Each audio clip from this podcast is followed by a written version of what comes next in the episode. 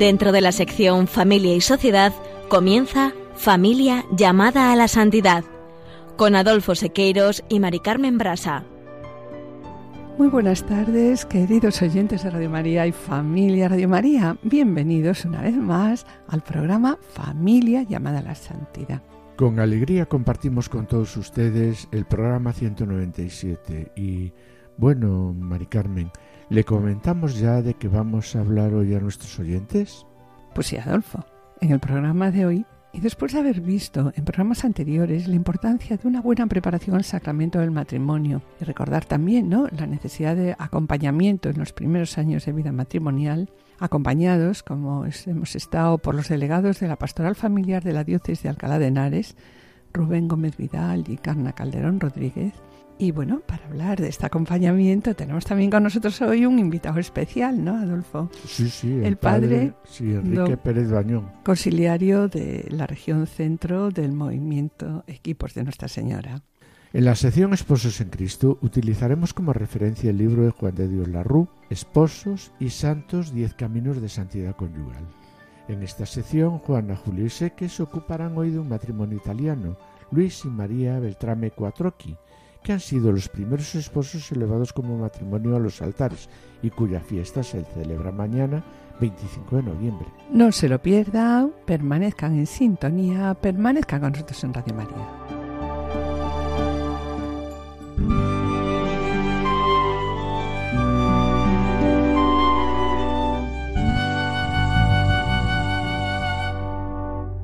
Iniciamos el programa de hoy con las palabras con las que comienza la exhortación Amoris Letitia. La alegría del amor que se vive en las familias es también el júbilo de la Iglesia.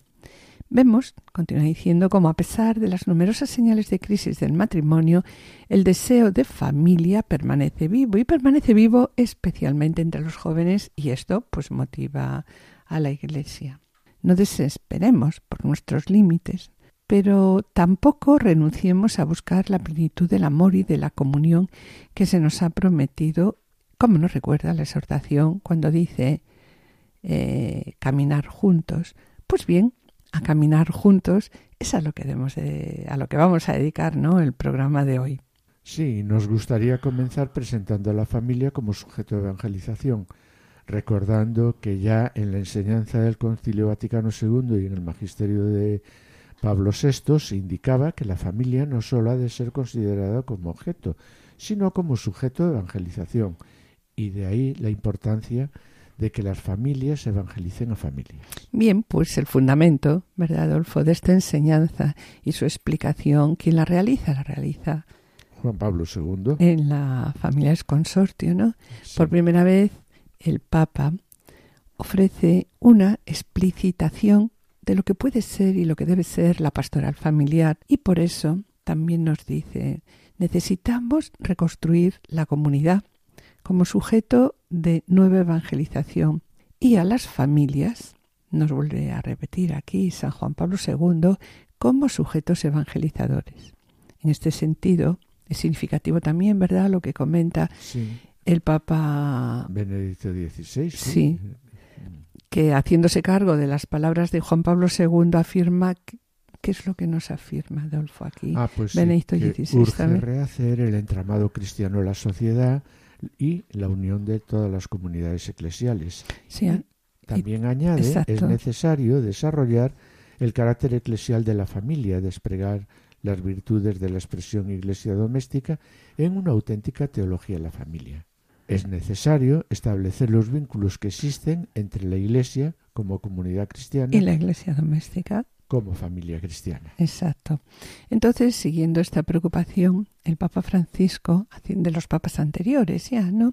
El Papa Francisco, eh, haciendo seco, como decíamos, de las de los papas anteriores, nos propone que en la Iglesia y en la pastoral familiar es necesario iniciar una conversión misionera para caminar como para caminar junto a las familias y ayudar a las familias a afrontar mm, con confianza y serenidad no los retos que con demasiada frecuencia pues se les presentan y además que tienen que afrontar ellos solos. Por eso es lo que vamos a tratar hoy en este programa, ¿no? Cómo las familias podemos reunirnos con otras familias para ayudarnos. Sí, y esto exige a toda la Iglesia una conversión misionera. Sí, porque es verdad, Adolfo, que si pensamos en nuestra propia vida, ¿no? Los primeros años de nuestro matrimonio pues fueron especialmente difíciles por muchas, ¿verdad? Por muchas razones. Ambos procedíamos de familias diferentes, con diferentes costumbres y con respecto también a nuestra formación profesional y trabajos, pues hemos tenido... Sí, que ponernos de acuerdo y nos acercando en qué momentos uno de los dos se dedicaba a estudiar y a formarse y el, otro, se ocupaba pues de la familia y la educación de, los, niños. Claro, y sobre la educación de los hijos, pues también es verdad, hemos tenido que ponernos de acuerdo en muchos momentos, que a veces era difícil conciliar esa postura. Sí, sí. Pero la verdad es que poco a poco y con los años, claro, está claro, hemos ido aprendiendo a comunicarnos de una manera respetuosa, a cuidar el don de la familia y a tomar las decisiones cotidianas pues en función del amor por el otro y también del amor por nuestros hijos. Y, posteriormente pues descubrimos también nuestra vocación como que pues como una llamada que Dios nos hace al amor y a santificarnos a través de ese amor. Y sobre la necesidad de ayuda en los primeros años de matrimonio, volviendo a de donde partíamos, la exhortación destaca que la principal contribución de la pastoral familiar la ofrece la parroquia, que es una familia de familias donde pues que ocurre pues que se armonizan los aportes de las pequeñas comunidades, movimientos y asociaciones de la Iglesia. Y bueno, y esto nos lleva a preguntarnos, ¿no? ¿Somos conscientes del carácter sagrado e inviolable de nuestro cónyuge y de nuestra familia? Y también como comunidad parroquial. ¿Sabemos valorar a nuestras familias y su papel pastoral? Pues bien, sobre la necesidad de caminar juntos, vamos a presentar un audio breve, breve audio, en el que Francisco nos invita a caminar juntos según las palabras de la exhortación a Moris Leticia, ¿no? Caminemos juntos, familias, sigamos caminando.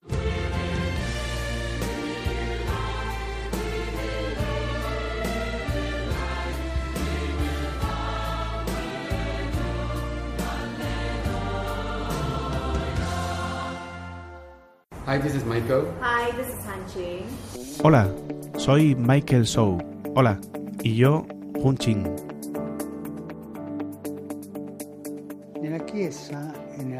En la iglesia y en la pastoral familiar es necesario iniciar una conversión misionera, caminar junto a las familias, ayudarlos a afrontar con confianza y serenidad los desafíos a los que con demasiada frecuencia están afrontando solos. Los primeros años de nuestro matrimonio fueron especialmente difíciles porque no estábamos de acuerdo con la educación de los hijos.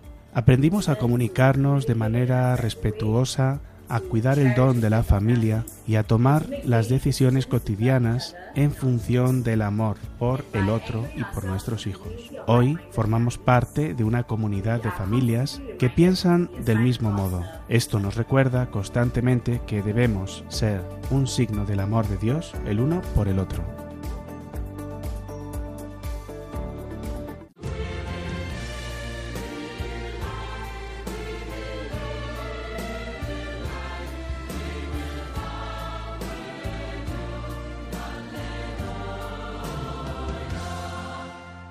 Y después de estas palabras que acabamos de escuchar, en las que nos invitan a caminar juntos, matrimonios y familias, eh, vamos a recordar brevemente en qué momentos en la Iglesia no se planteó ¿verdad, Fue esta necesidad de caminar juntos? Sí, recordamos que la finalidad de la encíclica Cástico Nube de Pío XI era presentar a los hombres y mujeres de su tiempo la verdadera doctrina sobre el matrimonio y su publicación dio lugar a un fecundo fruto con numerosas asociaciones y movimientos de espiritualidad conyugal.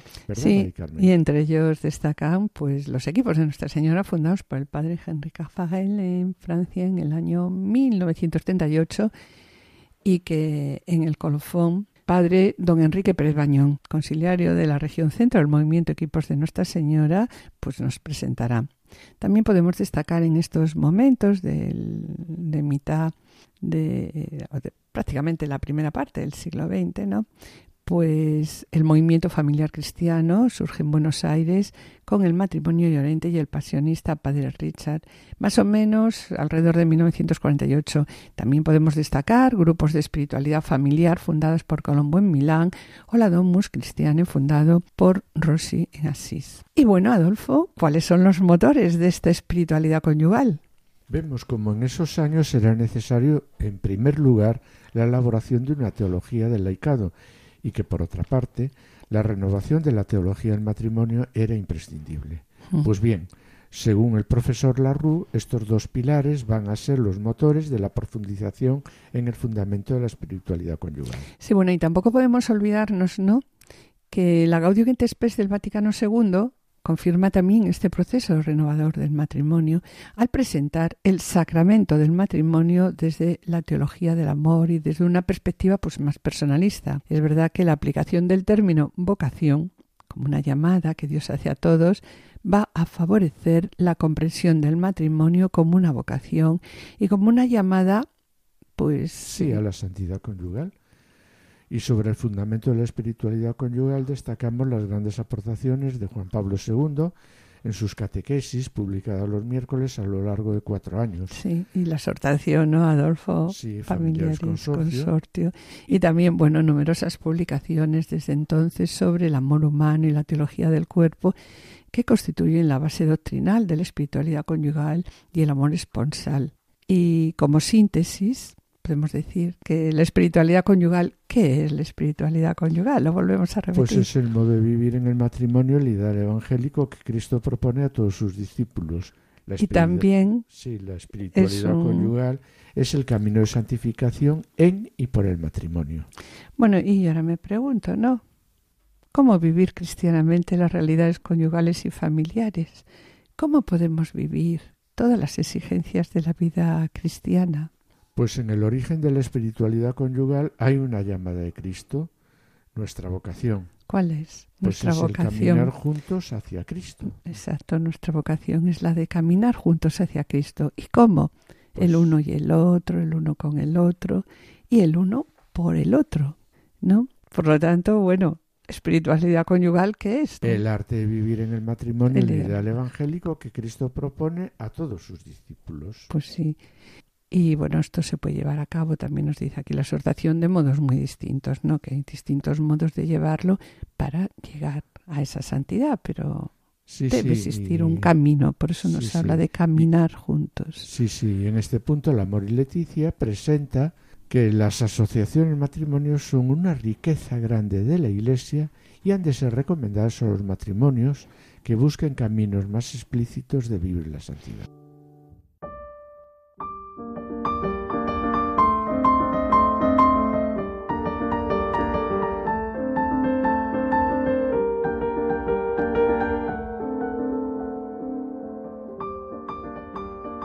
Queridos oyentes y familia Radio María, estamos en el programa Familia llamada a la Santidad dirigido por Adolfo Sequeiros y quien les habla, Mari Carmen Brasa. Finalizamos esta primera sección y antes de iniciar la segunda quisiéramos adelantarles que en el colofón el padre don Enrique Pérez Bañón, conciliario de la región centro del movimiento Equipos de Nuestra Señora, hablará y presentará el acompañamiento a matrimonios recién constituidos. A continuación, Juana Julise que nos van a presentar la vida del matrimonio Luis y María Beltrán Mecuatroqui, que han sido los primeros esposos elevados como matrimonio a los altares y cuya fiesta se celebra mañana 25 de noviembre.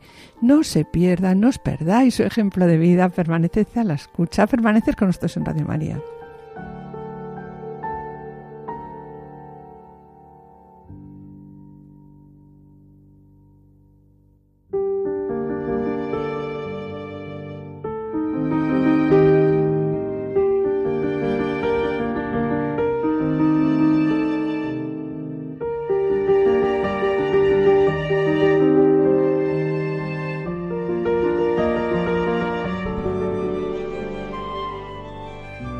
Esposos en Cristo.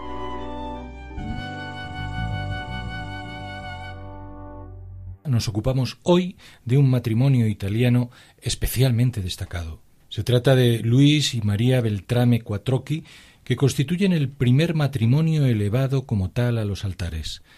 Efectivamente, San Juan Pablo II, que tanto protegió y protege desde el cielo a las familias, beatificó a este matrimonio el 21 de octubre de 2001. En la homilía pronunciada en la ceremonia, dedicó a María Beltrame estas hermosas palabras. En una vida sencilla y ordinaria, supo confesar a Cristo generosa y admirablemente, en todas las circunstancias de su vida, en la condición de esposa, madre y apóstol, dejando con naturalidad que Dios se transparentase en ella. Su mensaje es bien claro para las madres, esposas y educadores. Es una invitación viva para todos sobre cómo entregarnos a los demás, una invitación a vivir la propia fe y vocación como expresión de la caridad de Cristo.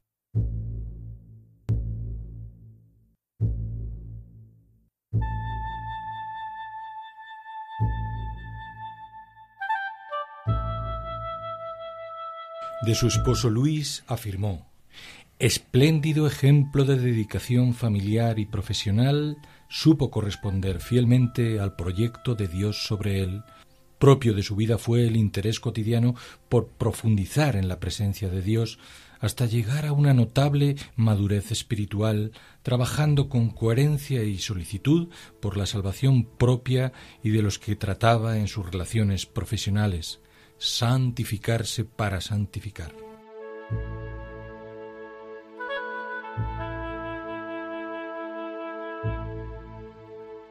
Luis nació en Catania en el año 1880. En los primeros años vivió con sus padres allí y con sus tres hermanos, pero hacia 1889 se traslada a Roma para vivir con sus tíos, que no tenían descendencia y disfrutaban de una situación económica más acomodada. Siendo estudiante de la Facultad de Derecho, conoce a María Corsini, cuatro años más joven que Luis. María, hija de un capitán del ejército real, estudió con las hermanas de San José de Cluny y más tarde obtuvo un título en estudios de dirección y contabilidad. Cuando Luis termina la carrera y consigue un puesto administrativo, se casan, es ya noviembre de 1905, de su unión nacerán cuatro hijos, los tres primeros con edades muy próximas. Unos años después, cuando llega el cuarto embarazo, se presentan dificultades. Acuden a un célebre ginecólogo de Roma que les propone interrumpir la maternidad si, en sus palabras, quieren salvar al menos a la madre. María y Luis rechazan categóricamente el aborto y se abandonan a la voluntad de Dios, voluntad que se manifestó en que María vivió 51 años más y la niña que nació, Enriqueta, llegó a cumplir 98 años. En 1909, el esposo obtiene un alto cargo en la administración judicial, un ambiente poco propicio a la fe y donde sin embargo ejercita su apostolado cristiano y recoge sus frutos gracias a la profunda bondad que tiene al tratar con todos. Participa como voluntario también en asociaciones católicas y ejerce una importante labor en la Asociación Scout Católica Italiana. María, por su parte, mm, está especialmente dotada para las disciplinas literarias. Por ello, cuando tiene la necesidad de compartir sus reflexiones y sentimientos sobre la educación y la familia cristiana, lo hará en ensayos de gran fuerza y sensibilidad. La vida para ella era servicio a los demás, entregar la riqueza interior que venía de Dios, dar la vida espiritual a todos los que nos rodean.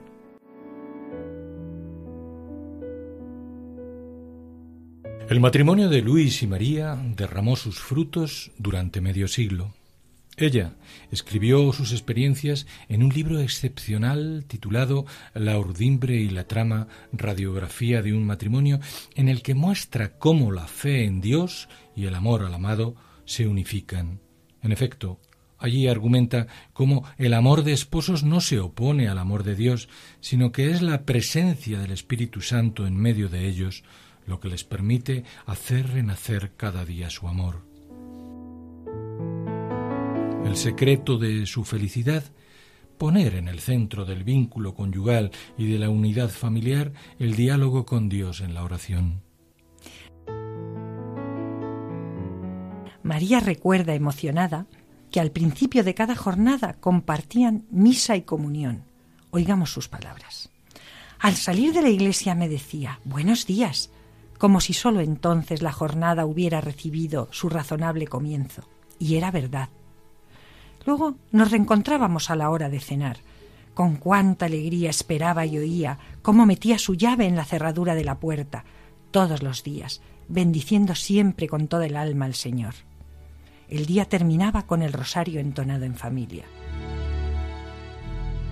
Este ambiente de fecundidad espiritual dio como resultado que sus dos hijos y su hija mayor se dedicaran a la vida consagrada. María dice de sus hijos, sentimos que teníamos una tremenda responsabilidad sobre aquellas almas ante el mismo Dios que nos las había confiado. Los educamos en la fe para que conocieran a Dios y lo amaran. Y fue este conocimiento el que los atrajo, el que a pesar de las manifestaciones personales de los diferentes caracteres, muy vivaces pero sanos, pudo inspirar en ellos, sin que lo supiéramos, las respectivas llamadas. Y es que ambos esposos entienden la vida como servicio amoroso a los demás y transmiten a sus hijos el testimonio de una fe auténticamente vivida. En 1917 ingresa en la Orden Terciaria Franciscana y socorre a los soldados heridos en la Primera Guerra Mundial. Esta actividad infatigable la lleva, cuando tiene casi 60 años, a conducir ambulancias y participar como enfermera voluntaria de la Cruz Roja en los hospitales de Roma, atendiendo a los heridos de la guerra de Etiopía. En todo este tiempo, Luis, por su parte, se prodiga en el asociacionismo católico, en los grupos de scouts, el movimiento de acción católica masculina y en el frente de la familia. Labor sin descanso la de ambos esposos, que los llevó también a acompañar enfermos a los santuarios de Lourdes y de Loreto. Siempre la ayuda al cuerpo y al alma. Ni que decir tiene que durante todo este tiempo la casa de los Beltrame Quattrocchi, a la que se conocía con el sobrenombre de Pequeña Betania, era una verdadera casa de acogida. En los años de la Segunda Guerra Mundial fue escenario de episodios de auténtico heroísmo para conseguir salvar a jóvenes amigos, oficiales fugitivos, judíos. La casa fue refugio para decenas de personas, también lugar de coloquios salvadores para almas alejadas de Dios. El encuentro definitivo de Luis con el Señor tuvo lugar en 1951 y el de María 14 años más tarde. Es indudable que ambos supieron enriquecerse con la palabra de Dios y el testimonio de los santos para vivir en forma extraordinaria una vida ordinaria hecha de entrega amorosa en el matrimonio, en la familia, en el trabajo, en las comunidades en los momentos de alegría y en los de peligros y dificultades. Vida que bien puede resumirse en estas palabras de María, que transparentan el gozo del matrimonio cristiano como escalera hacia la santidad.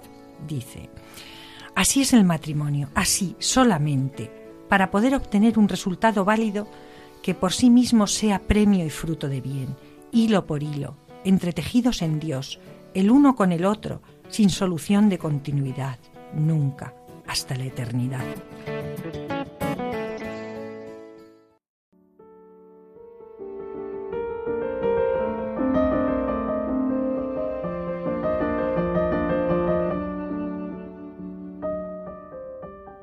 Queridos oyentes y familia Radio María, estamos en el programa Familia llamada a la Santidad dirigido por Adolfo Sequeiros y quien les habla Mari Carmen Brasa.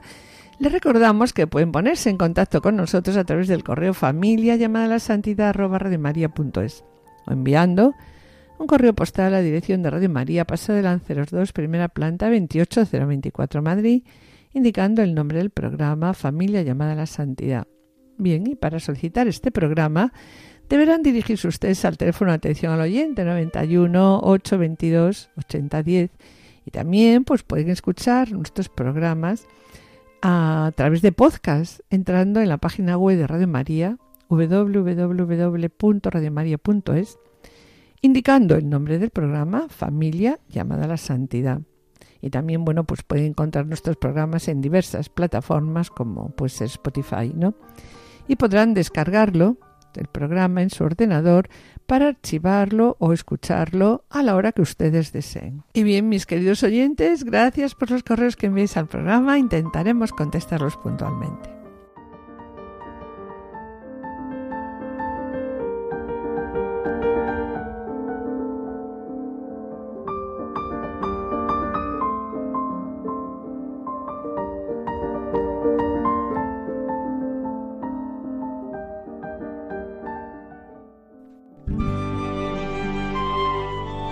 Colofón.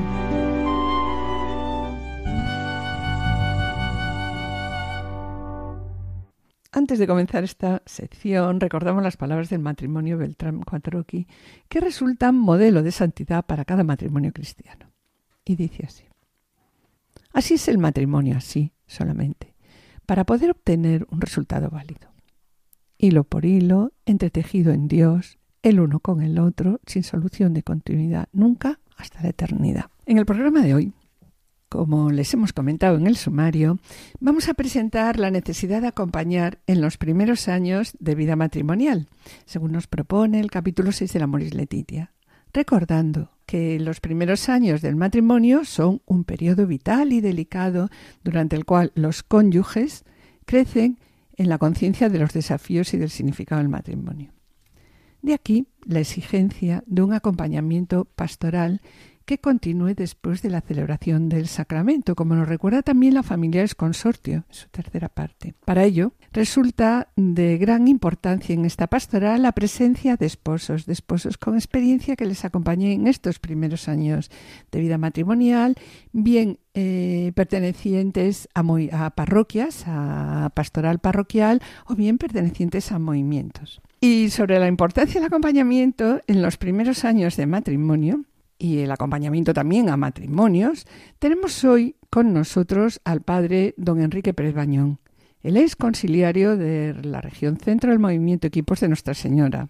Buenas tardes, padre. Buenas tardes a todos. Eh, muchas gracias por estar hoy aquí con nosotros en esta querida radio de la Virgen, porque sabemos lo apretado de su agenda y bueno, se lo agradecemos doblemente. En primer lugar, ya para comenzar, me gustaría que se presentara. Pues soy el padre Enrique Pérez Bañón, sacerdote de la diócesis de Madrid, ordenado hace 11 años. En la actualidad soy vicario parroquial de la parroquia del Santísimo Cristo de la Victoria de Madrid y, como decíais, soy también conciliario de los equipos de Nuestra Señora concreto soy conciliario de dos equipos base y del equipo regional de la región centro. No sé de dónde saca tanto tiempo para atender a dos equipos, al equipo de la región y su parroquia. Dios provee, Dios sostiene y la Virgen acompaña. Bien, queríamos preguntarle en primer lugar sobre los equipos de Nuestra Señora, ¿no? ¿Cómo surgieron los equipos de Nuestra Señora?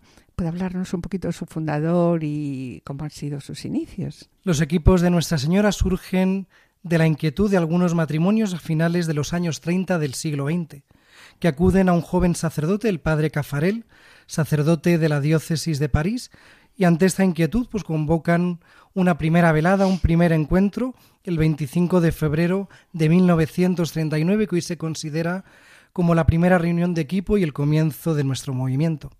Es una reunión que termina con una frase que quedará para la historia, busquemos juntos. Quería preguntarle, ya que dice busquemos juntos, ¿qué significa, qué ha significado para el padre Cafarel esta expresión y para los matrimonios que estaban con él, busquemos juntos? Es la expresión del encuentro de los dos sacramentos, el sacramento del matrimonio, el sacramento del orden, que se necesitan mutuamente para el progreso de la vida espiritual y la búsqueda de la santidad. Es un movimiento centrado en los matrimonios, pero no al margen de los sacerdotes, y el propio sacerdote que acompaña también se beneficia y crece con los matrimonios. Y ahora ya también un poco sobre el movimiento para que nuestros oyentes lo conozcan un poco. ¿Es un movimiento nacional o es internacional? ¿En qué países se encuentra? Eh, ¿En qué situación, si tenemos, ¿no? si hay matrimonios de equipos en países en guerra? Pues el movimiento de equipos de Nuestra Señora es un movimiento internacional que se encuentra a lo largo y ancho del mundo, en los cinco continentes, en algo más de 90 países. Algunos de los cuales, efectivamente, como señalabas, están pues están viviendo situaciones de guerra, de carestía, pues Ucrania, el Siria, el Líbano, situaciones difíciles pero que a través del equipo responsable internacional pues estamos al día de lo que les va ocurriendo y vamos pudiendo acompañar con la oración, con el conocimiento en las dos direcciones sin, sin problema, pero es verdad que son situaciones particulares que está viviendo el movimiento en su conjunto. Mm. ¿Y cómo es entonces, como me, está, me comenta, ¿no? que es un movimiento internacional, cómo se pueden organizar los matrimonios? ¿Cómo se pues hay un equipo responsable internacional, el que llamamos el ERI, así para, para abreviar esto de las siglas, pues está en todos los estamentos de la Iglesia. Y bueno, pues acompañan un poquito pues la, la vida del movimiento en el mundo. Luego ya hay una división con unas 20 superregiones o regiones dependientes directamente del ERI, que es un poco la organización pues por debajo con sus propios responsables y a su vez pues otras divisiones más concretas por debajo.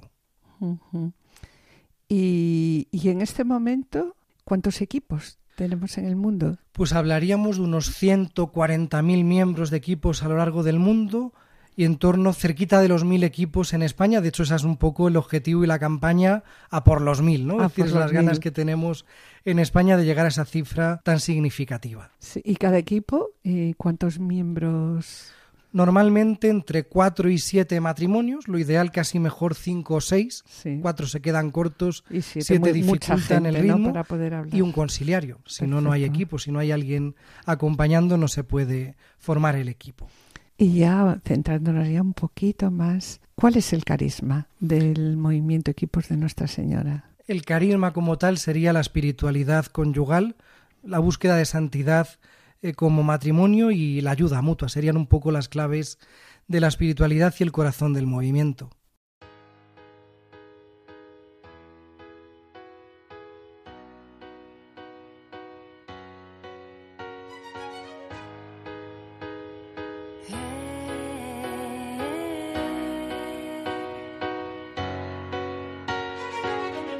Quiero ser un espejo en el que tu reflejo pueda aspirar. Una antorcha encendida que a su paso ilumina con tu luz la oscuridad.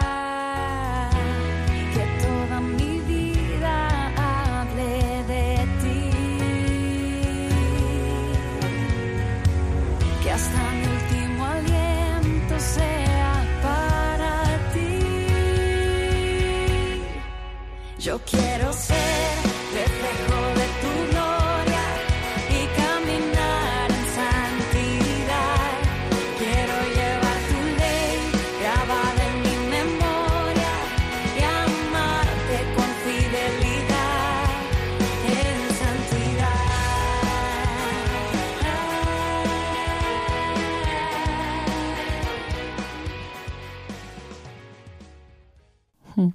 Comentaba antes que son un movimiento de espiritualidad conyugal y ayuda mutua. ¿Podría explicar esto un poquito más a nuestros oyentes, no? La espiritualidad conyugal, que es ¿Qué verdad es? que puede sonar un poco Sí. rimbombante, un poco así eso. como redicho, bueno, en el fondo es la actualización de la gracia sacramental del matrimonio.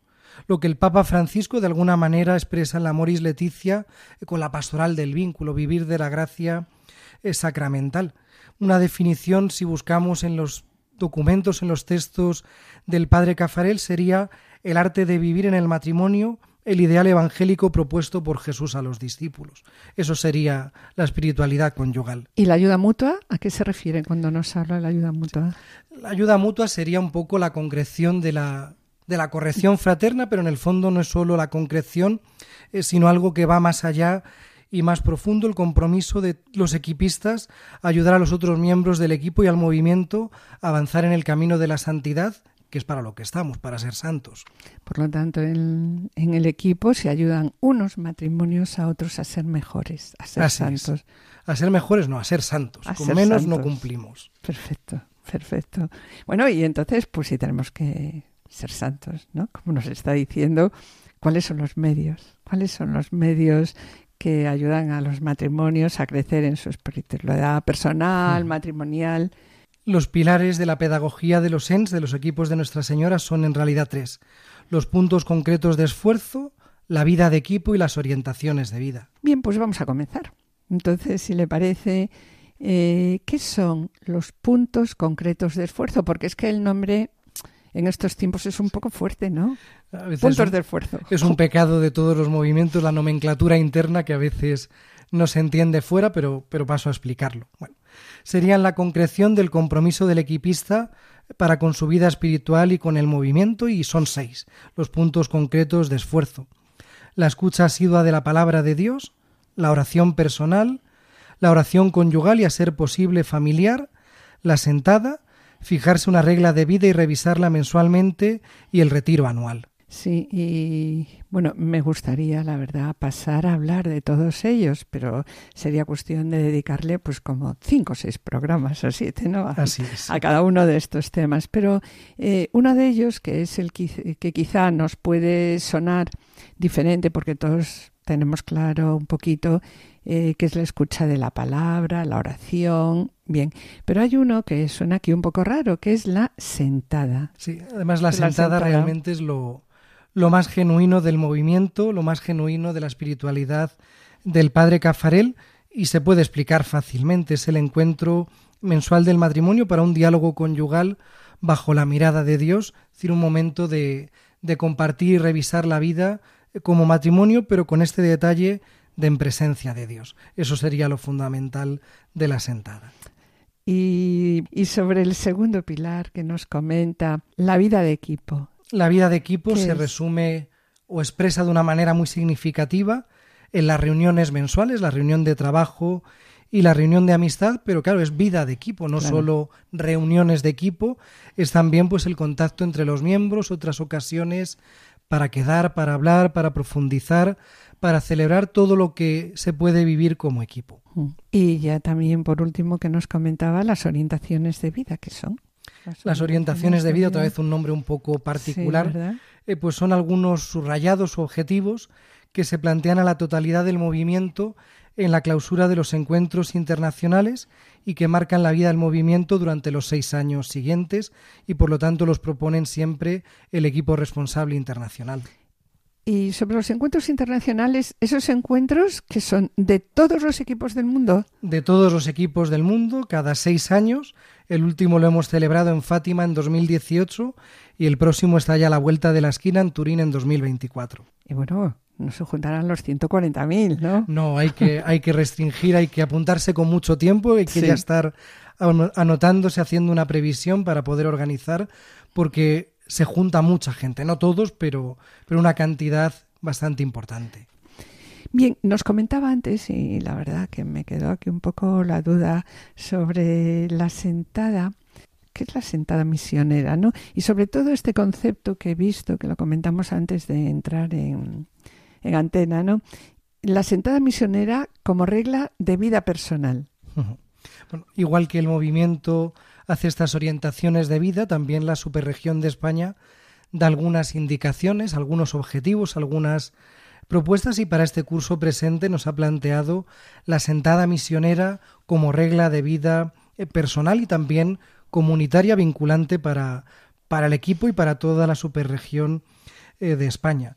Es un algo pues un poco especial porque es claro no solo cuidar la sentada sino vivirla en tanto regla de vida como ese compromiso eh, para el crecimiento que uno se marca y además todos en común. Y el matiz de misionera, por un lado, vivirla como regla de vida y con una visibilidad externa en la que podamos pues comunicar la, la alegría de lo que vivimos. Y vivirla como regla de vida se refiere a que un poco a las conclusiones que saque el matrimonio de la sentada se lo propongan como mejoría a lo largo de ese mes, ¿no? Es a lo que se refiere un poco. En parte es eso y también porque a veces, pues bueno, siendo lo más genuino, a veces es lo que menos cuidamos y a lo mejor hay que darle pues esa fuerza de que sea regla de vida la sentada eh, para que no se quede sin hacer porque a veces, pues bueno, Exacto. los matrimonios son humanos y a veces fallan y a veces pues olvidamos lo más propio, pues subrayarlo con carácter misionero, con carácter de compromiso, con todas las herramientas a nuestro alcance para, para vivirlo en su totalidad de importancia. Mm. ¿Por qué se organiza en equipos y cómo es un poco el desarrollo de, de una reunión de, de un equipo? Dado que uno de los pilares del movimiento, una de las ideas fundamentales de la pedagogía es la ayuda mutua, pues claro, Claro. necesitamos de una comunidad, necesitamos de un grupo humano eh, con el que poder crecer. La vida cristiana es siempre en comunión y eclesial, no podemos eh, caminar solos, ¿no? Ahora vivimos en este momento que se habla tanto de la sinodalidad, en el movimiento ya hablábamos de colegialidad de una manera habitual y en el fondo es la vida de equipo, que no solo la dirección espiritual personal, no solo es el trabajo conyugal del matrimonio, sino en esa pequeña comunidad que hace crecer. ¿Y dónde se realizan las reuniones de equipo? ¿En, en casa o en, o en la Lo suyo que propone el movimiento es que fueran las casas, eh, de tal manera pues que se va entrando en la vida concreta de cada matrimonio y de cada hogar, porque más allá del matrimonio pues están eh, los hijos o a veces incluso también los padres, los abuelos que viven en la casa y tantas situaciones que, que también tienen cabida, pero el núcleo es el matrimonio, la vida conyugal. Claro, recuerdo a las primeras comunidades, ¿no? A, a la comunidad, por ejemplo, de Mm. Priscila y Áquila, que se reunía, ¿no? Con el apóstol Pablo a hacer oración y compartían también la mesa. Bien, y sobre el desarrollo ya de la reunión de equipo, Lo primero propiamente es la, la oración. La acogida. La ¿no? acogida. La acogida. Empezamos en el nivel humano, aunque esa acogida siempre incluye la invocación al Espíritu Santo. O sea, que sí que hay una breve oración, una invocación del Espíritu, pero lo primero es ese momento humano de acogerse, de compartir, de compartir también pues la comida, ese momento eh, fraterno en el que también contar un poco las experiencias del mes a un nivel quizá más humano, las preocupaciones eh, como más inmediatas. Y luego, pues bueno, el siguiente paso sería, pues ahora sí, ya una oración un poco más profunda, un poco más explícita, en base al texto que ha servido de marco para el tema de estudio y que también ha estado pues en el trasfondo de la vida del equipo a lo largo de ese mes, de la oración personal, la conyugal y bueno, un poco lo que ha ido preparando todo. Sí, o sea, perdone que le interrumpa.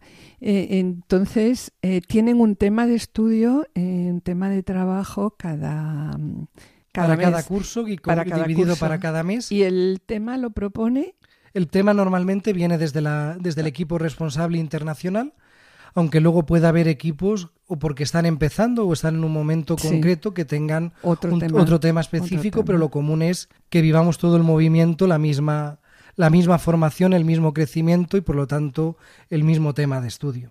Y ya a continuación, que me comentaba después de- del tema de estudio y Entre la oración y el tema de estudio sería el momento, otra palabra de estas nuestras, la participación. ¿y qué El es momento en el que-? Compartimos los puntos concretos de esfuerzo, cómo los vamos viviendo, dificultades, avances, descubrimientos, es decir, cómo hemos vivido a lo largo del mes nuestra pertenencia al movimiento y la vivencia pues de esas herramientas que la- de la pedagogía que se nos regalan. Claro, ahí es también un momento de ayuda mutua, simplemente escuchando, ¿no? Escuchando. mm, Escuchando con todo respeto al que interviene, efectivamente. Claro, si alguien está planteando cómo ha hecho oración ese mes que le ha llegado, ¿no? Pues te está ayudando a ti que lo estás escuchando, claro, es un momento también. es un ayuda. momento de ayuda mutua y también cuando es necesario porque hay una dificultad, porque hay Sí, un, momento de bache, pues una vez escuchada la persona, el resto de miembros del equipo pues pueden dar una indicación, una luz o simplemente pues para un momento oportuno en discreción, en otro momento pues hablar con esa persona, es decir, se recibe Mm. eh, con respeto, pero no somos indiferentes a lo que los otros nos participan, evidentemente. Bien, y ya después de la participación, la participación, propiamente pues ya compartir ya. El, el tema de estudio, las preguntas que hemos tenido, pues un poquito exponer como no tanto la opinión, sino cómo vivimos esa realidad concreta en nuestra vida y cómo también pues, nos vamos formando y la- lo que la Iglesia nos dice del tema concreto que estemos estudiando. perfecto. Y evidentemente, pues igual que empezábamos invocando y en el centro la oración, la oración final que además es ¿Cuál es? El Magnificat, que es la oración como más propia de nuestro carisma, equipos de Nuestra Señora, pues dar con María gracias y alabanza al Señor. Hace un momento nos hablaba de unas frases del padre Cafarel, ¿no? cuando se reúne con los matrimonios diciendo, bueno, vamos a buscar entre todos a Dios.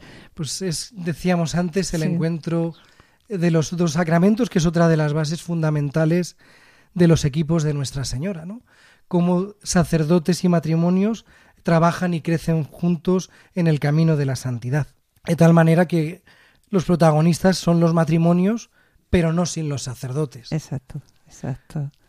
O sea, en el movimiento, como nos decía, ¿no? Pues están los dos, los dos. los dos sacramentos, en- En, ese encuentro que, que fecunda y dinamiza. Los responsables son propiamente los matrimonios y siempre un conciliario en cada equipo de base o en cada equipo de trabajo, en el internacional, en los superregionales, regionales, sectores, en cada una de las divisiones siempre hay un sacerdote acompañando a, a los matrimonios. Eh, sabemos, me comentaba usted antes, ¿no? Que el próximo 8 de diciembre se celebra el 75 aniversario de la promulgación de la Carta Fundacional de los Equipos de Nuestra Señora. Eh, ¿Tiene el movimiento algunos actos programados o preparados para ese día? Porque es un gran día. Es desde luego una fecha a celebrar y a dar gracias con la Virgen al Señor. Hay una misa de acción de gracias en la parroquia de San Agustín de París a las 8 de la tarde, que era la parroquia donde estaba el padre, El padre Cafarel, Cafarel, donde se hizo el Claro, funeral. porque eh, eh, ¿en qué años eh, comenzó el movimiento? Si nos remitimos a la primera sí, reunión la primera. o lo que se considera primera Exacto. reunión en el año 1939, Por pero eso, luego el movimiento se tiene que ir configurando claro. hasta la carta fundacional, hasta, un poquito definir y en, el fondo, pues eso, manifestarse ya como no una realidad incipiente, sino como un movimiento ya iglesia, constituido y eclesial. Y con respecto, perdone que la había interrumpido, ¿no? Pero con respecto a los actos, me decía una Eucaristía. Una misa de acción de gracias Sí. en París a las 8 de la tarde, que imagino retransmitirán en streaming Sí, y por los todos, medios para que, que ahora tenemos pues tan fáciles y luego pues en cada región, en cada sector se harán pues o, o también Eucaristías de acción de gracias o momentos de oración o reuniones extraordinarias, bien sea en los propios equipos base habituales o en lo que llamamos los equipos mixtos, juntarse gente de distintos equipos para un tema especial, para tener también un momento de encontrarse con otros matrimonios más allá de con los que se hace el camino habitual.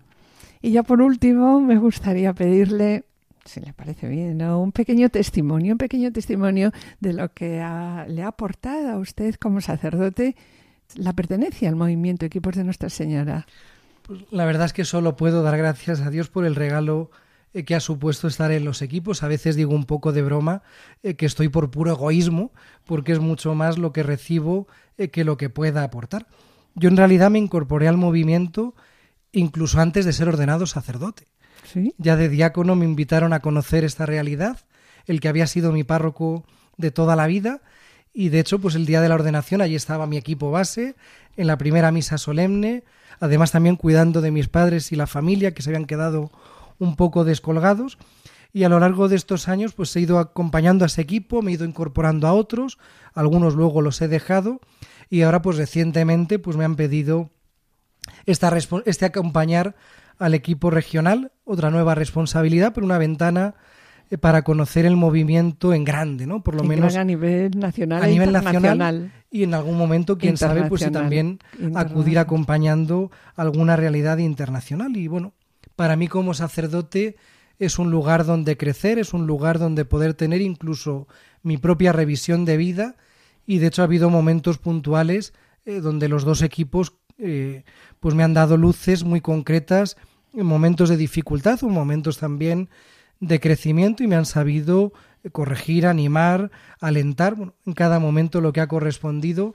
Y para mí pues es una gracia que, que solo puedo agradecer, es una gracia de Dios que en la que yo me siento muy a gusto, muy cómodo y disfrutando. La verdad que me encantaría, me encantaría seguir con- usted. Bueno, yo creo que en otros momentos, porque quedó aquí la oración personal, la oración conyugal, que decía que podíamos trabajar, la sentada. A en, otro, disposición. en otro momento nos encantaría estar con usted. Muchísimas gracias por estar hoy aquí con nosotros. Sabemos, repetimos de nuevo, ¿no? Lo apretado de su agenda, pero le agradecemos muchísimo su dedicación. Gracias a vosotros por la invitación y si me permitís unas últimas Sí. eh, palabras, un llamamiento a quien nos esté escuchando, matrimonios o sacerdotes que si no conocen el movimiento, que se animen a conocerlo porque es algo que realmente merece la pena para todos. Sí, como decía usted, un modo bonito que de conocerlo sería acudiendo invitado, por ejemplo, me refiero a un sacerdote, ¿no? A una reunión de equipo normal. Por ejemplo. Que pida el acudir a una reunión de equipo y ve lo que es una reunión de, equipo. Eso, es la mejor manera, conocerlo desde dentro, no por la página web o leyendo, que también es un medio adecuado, pero lo suyo es conocerlo desde dentro y... O sea, que esta invitación la hace usted. Sobre hago a todos, animo a todos a que busquemos juntos, que esa es la clave de nuestra vida. Agradecemos sinceramente sus palabras y esperamos nos acompañe en otro programa. Hasta la próxima que esperamos sea pronto. Gracias. Acabamos de escuchar al padre don Enrique Pérez Bañón, que nos decía, ¿no? Que el próximo día 8 de diciembre se celebra el 75 aniversario de la promulgación de la Carta Fundacional de los Equipos de Nuestra Señora. Y por este motivo queremos finalizar este programa hoy con unas palabras de su fundador, el padre Henry Cafael, cuando dice, la misión apostólica de la comunidad conyugal y familiar sobrepasa el ámbito del hogar. En el entorno local, bien casa o barrio, así como en el entorno social y profesional, que le son propias, ¿no? La familia coopera sola o unida a otras. ¿Y cómo? En unión siempre con los sacerdotes, donde en la parroquia o dentro de movimientos de la iglesia. ¿En qué coopera la familia? En hacer progresar el reino de Cristo y cómo? Pues con sus actividades directamente apostólicas, así también por sus actividades temporales. Y continúa diciendo, el matrimonio cristiano se muestra particularmente apto para ciertas actividades apostólicas de la Iglesia, tales como la preparación al matrimonio de los novios, la ayuda a los hogares o a las parejas sin dificultades. La familia cristiana es, por tanto, escuela y centro de apostolado. La labor de extender el reino de Cristo en nuestro mundo contemporáneo inundado por materialismo exige que los matrimonios cristianos y las familias cristianas no se contenten con ser beneficiarios de la acción evangélica de la Iglesia, sino que las familias cristianas y los matrimonios cristianos deben tomar conciencia de que necesitan ser también ellas sujetos de evangelización, familias que evangelicen a otras familias. Pues bien, Adolfo, después de escuchar estas palabras del padre Cafagael pronunciadas en el año 65 del siglo pasado, nos hacemos unas preguntas, ¿no? Con las cuales vamos a finalizar el programa. Sí, sí. ¿Y cuáles son las que nos vamos a hacer? Pues... La primera. La, la, primera de ellas que nos surge es, ¿somos conscientes de la necesidad, de la exigencia que tenemos como matrimonio cristiano de cooperar en nuestro entorno para hacer progresar el reino de Cristo? Y otra pregunta, y aquí la dejamos, y con ello cerramos el programa. ¿Existe en nuestra vida factores que nos dificultan, como familias, a tomar conciencia de esta necesidad y hacerla realidad en unos frutos concretos? ¿Cuál es nuestra misión en la Iglesia? Bien, pues vamos a finalizar el programa del día de hoy con una oración pidiendo al Señor por todos los matrimonios y especialmente por los recién constituidos. Concédenos, Señor, crecer día a día en la capacidad de mirarnos con sinceridad, de escucharnos con atención, de hablarnos en la verdad, de ofrecernos recíprocamente gestos de acogida, de atención y de amor para que a través de nuestra familia brille tu luz en la oscuridad del mundo.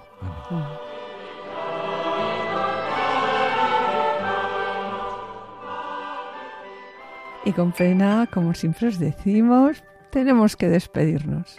En el programa de hoy, hablando de cómo podemos acompañar a los matrimonios y a las familias recién constituidas, hemos estado acompañados por un invitado especial, que de nuevo damos las gracias, el padre don Enrique Pérez Bañón, conciliario de la región centro del movimiento Equipos de Nuestra Señora.